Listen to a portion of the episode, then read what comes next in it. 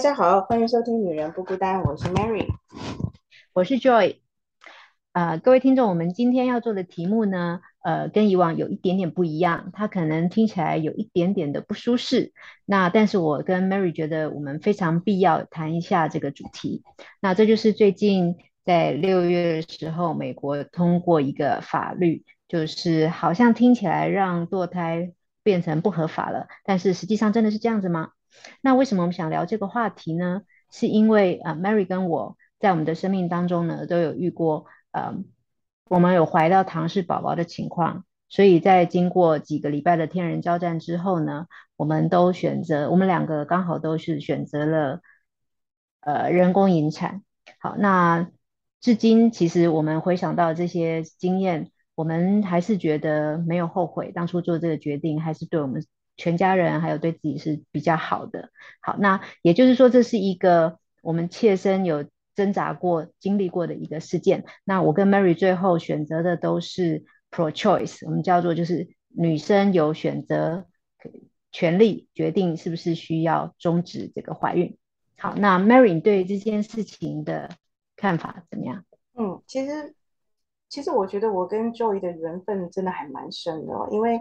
呃。我们就是因为小孩的，我们是小孩的学校的家长，然后我们因为这样子认识，然后在聊天，哎，觉得还蛮谈得来，然后慢慢的，因为做了这个 podcast，然后就很多东西可以聊得比较深、比较广，就好像对对方就越来越越认识，然后真的是在很奇怪的一个场合，我们提到了这件事情，然后才发现说，哎，我们两个是在同一家医院生小孩，而且我们是竟然就是前差前后一年。啊，就是怀了这个唐氏宝宝这件事情。那因为这个医院呢，它其实还蛮大的。然后他也有告诉我们说，他告诉我啦，就是这个护士有跟我讲说，他们医院大概一年只有一到两个这个呃怀到唐氏宝宝的案例。然后所以我就想，哇，那我跟 Joy 就是前后年的刚好就遇到了。对对对。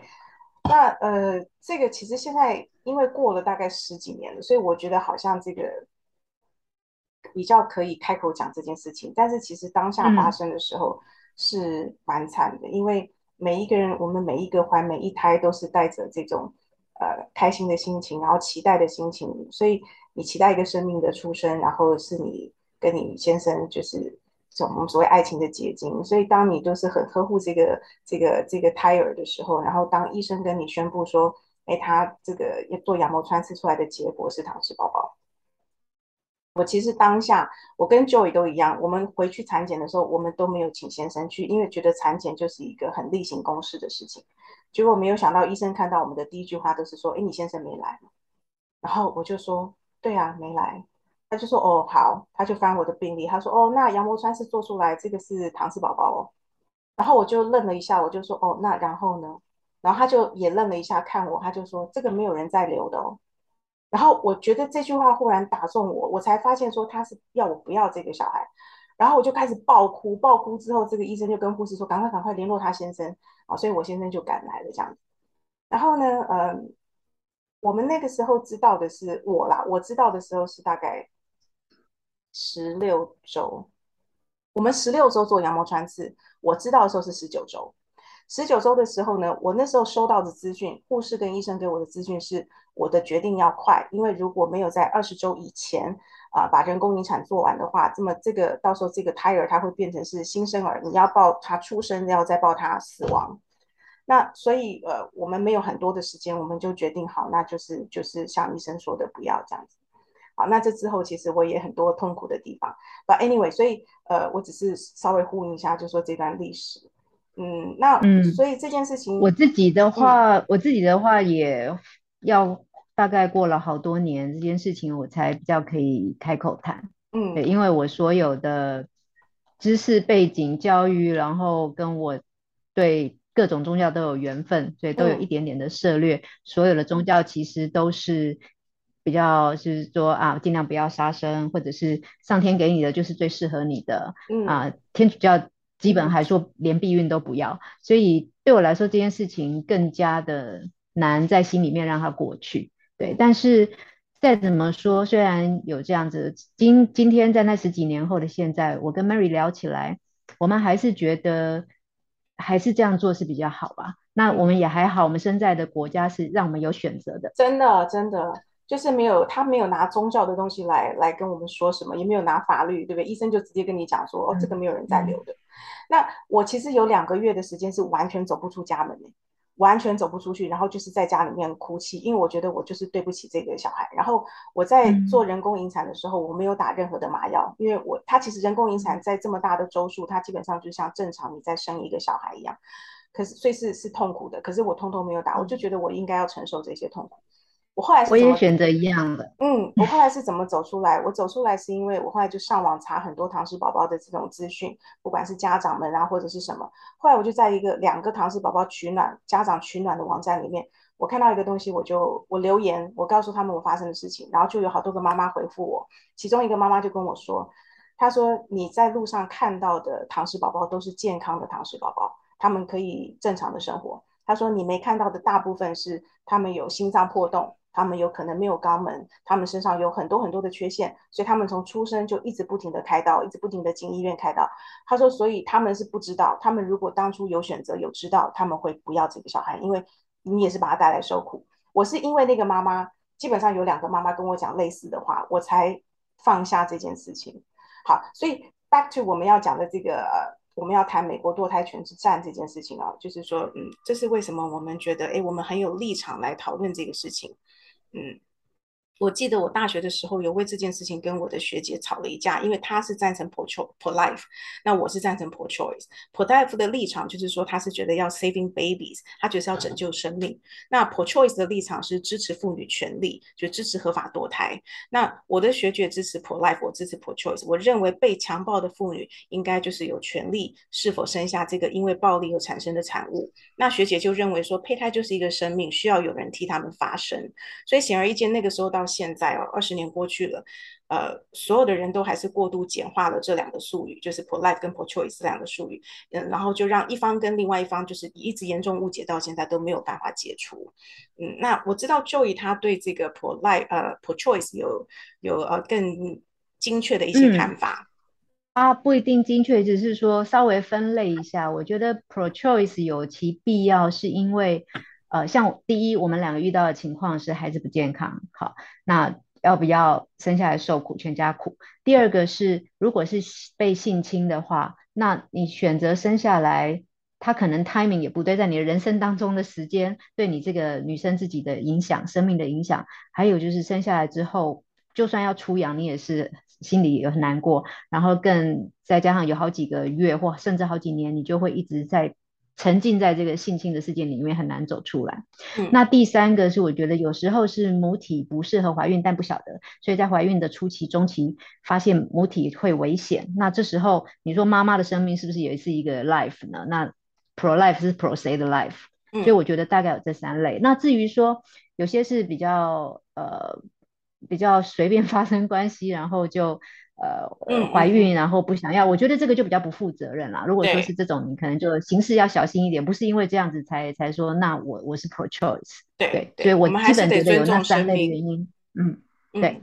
好，那所以以上就是我跟 Joey 对于堕胎的看法。那看得出来，我们是比较倾向 pro choice。有一句话叫做“我的身体我做主”哦。但是我们这一集想要表达就是说。呃，对于美国最高法院他在六月二十四号的判决哦，大部分人似乎对最高法院充满了误解。我们想要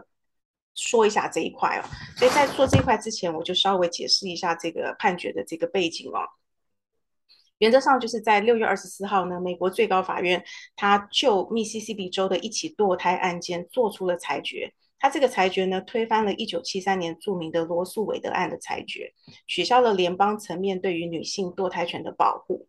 那这个判决结果出来呢，就引发各界的华人哦，西方国家的领袖，例如英国、法国、加拿大和拜登，他们都是持批评的态度。大多数的国际组织呢，就表示失望哦。然后大多数的媒体和民众就都说，美国一夜就回到了中世纪哦。但是事实上真的是如此吗？其实最高法院并没有规定。堕胎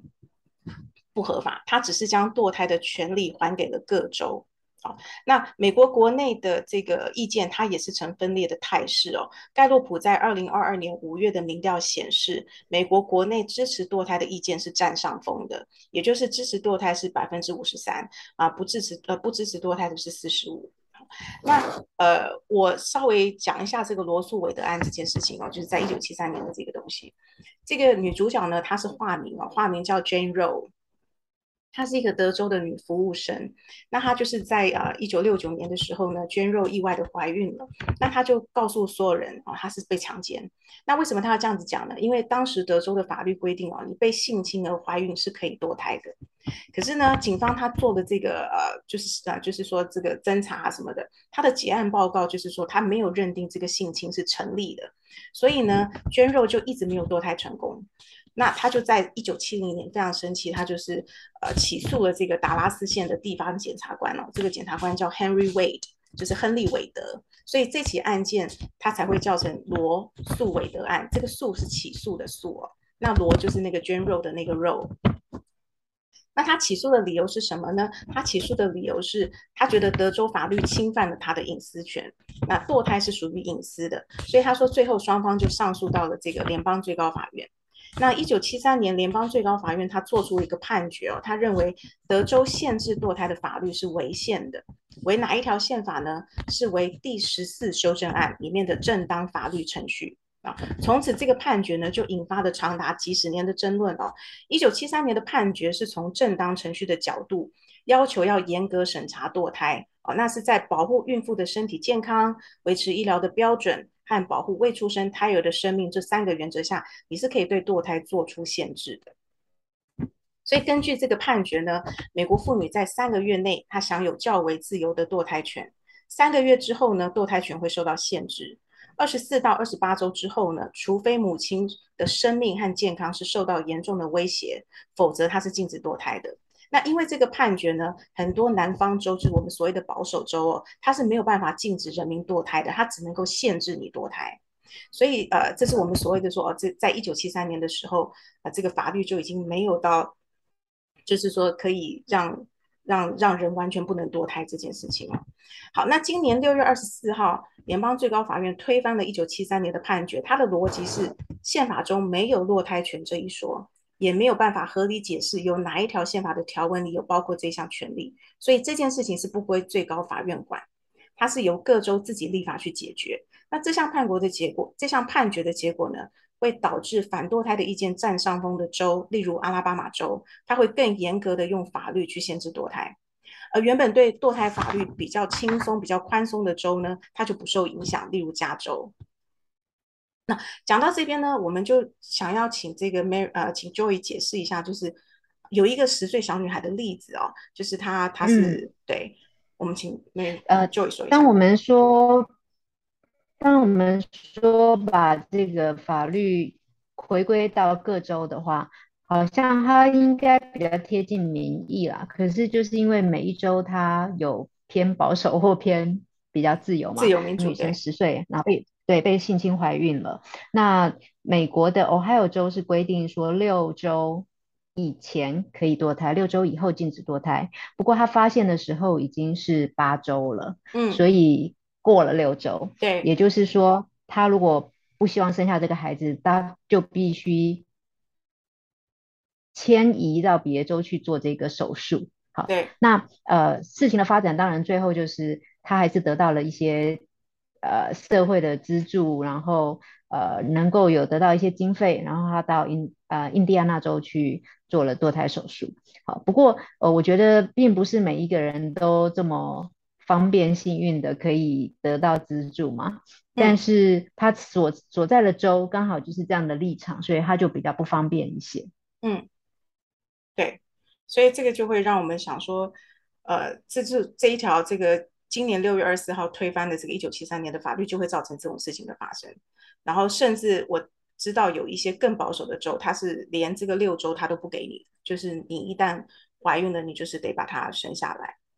那在这边我想要再解释一下，就是说他们美国这个司法的政治体制哦，基本上美国最高法院它并非民事或刑事案件的终审法院。一般州法院和联邦法院它就可以完成终极审判的裁决，只有案件涉及到宪法争议的时候，你才能够上诉到最高法院。所以最高法院其实只是负责裁定你这条呃你这个判决有没有违反了宪法，他只负责裁定联邦或州或州法院的判决是否违宪。那最高法院呢？他这次是呃六名有有六名保守大派呃保守派的大法官，他们一致同意哦，要推翻这个罗素韦德案的理由。那原因是因为他们说宪法中并未提及堕胎，所以这种行为是不应该受到宪法的保护。然后呢，他们也说是时候要听从宪法，将堕胎的议题交还给民选代表。所以我们这边想要强调的就是说，我们没有在说堕胎对或错这件事情，我们不争论，但是我们想要替。呃，美国联邦最高法院稍微做一些平反，就是说，他并不是像媒体说的，他把堕胎权否决了，他只是把堕胎权这件事情推啊，就是说归还了给州法院跟联邦法院，也就是说，各个州他们应该是有自主的权利去做这个这个决定。对，当然这个事情的做法也可能引起引起无限上纲的讨论，是说什么叫做没有违反法律？程序呃违反法律程序，那有很多其他现在另外有争议的事情，也可以用这样的方式来解释，比方说同婚，嗯，对，或其他。不过其实回归到各州最贴近民意，我觉得我们觉得有一个好处就是说，它还是基本上最大程度的尽量去反映了民意，不是吗？因为这些州的法院或是代表也是大家选出来的，所以呃，它至少。是听从民主的声音啊，比起有一些让你选都没得选，人民没有办法发出任何声音的地方，已经好的太多太多了。对，所以呃，我们先不去管这个大法官的推选制度是怎么样，或者是说，就像呃，其实其实民主派他们，我们替民主派发个声好了。民主派他们很生气的原因，是因为他们觉得这个判决下来之后，如果你是以堕胎并没有在宪宪法中被提及到，那么。同性合法婚姻也没有在宪法中被提及到，呃，这个呃很多的这种很多的东西都没有被提及到，那么难道宪法就不保护了吗？所以他们是有用，他们很害怕接下来最高法院的保守派大法官们是占多数，然后他们会往这个方向走，就是把同婚合法同婚合法化也也取消了或什么的这种。所以呃，我我觉得以制度上来讲。你如果要去讨论这个大法官的遴选制度是不是总统的权力太大啦，或者是这些有的没有的，我们不太，我们今天不想太深入聊聊这些。但是呢，我们讨论下来的时候，呃，Joy 跟我是都知道说，我们自己内心深处支持的是 pro-choice，也就是女人是有权利做主的。那这样子在被强暴的情况下，在胎儿不健康的情况下，呃，你是可以做这样子的处理啊，就是为了自己的身心健康，也为了这个小孩生下来的身心健康。那我们是觉得说，呃，最起码在一个自由民主的世界里面啊，你是可以有选择权的，你可以选择谁出来替你发声。那我这一次呃有到纽这个暑假，我有在纽约，呃，就是过了一个礼拜的这个 vacation，然后在路上你其实会到处看到有两派的标语跟广告，所以堕胎合法不合法这个讨论在美国并没有结束。人民还是可以为自己发声，你选举的时候还是可以投票给你支持的政治人物。在不爽的时候，你有自由迁徙权，你可以搬到你认同的州居住。所以在这么不完美跟不公平的世界哦，我觉得身在自由民主国家，你还是或多或少有选择权。这是我们今天想要呃，就是说替美国联邦最高法院稍微平反一下，就是说呃，媒体给他的误解，嗯，大概是这样，对。那可能呃，台湾呃有有些媒体他可能也断章取义了，就是呃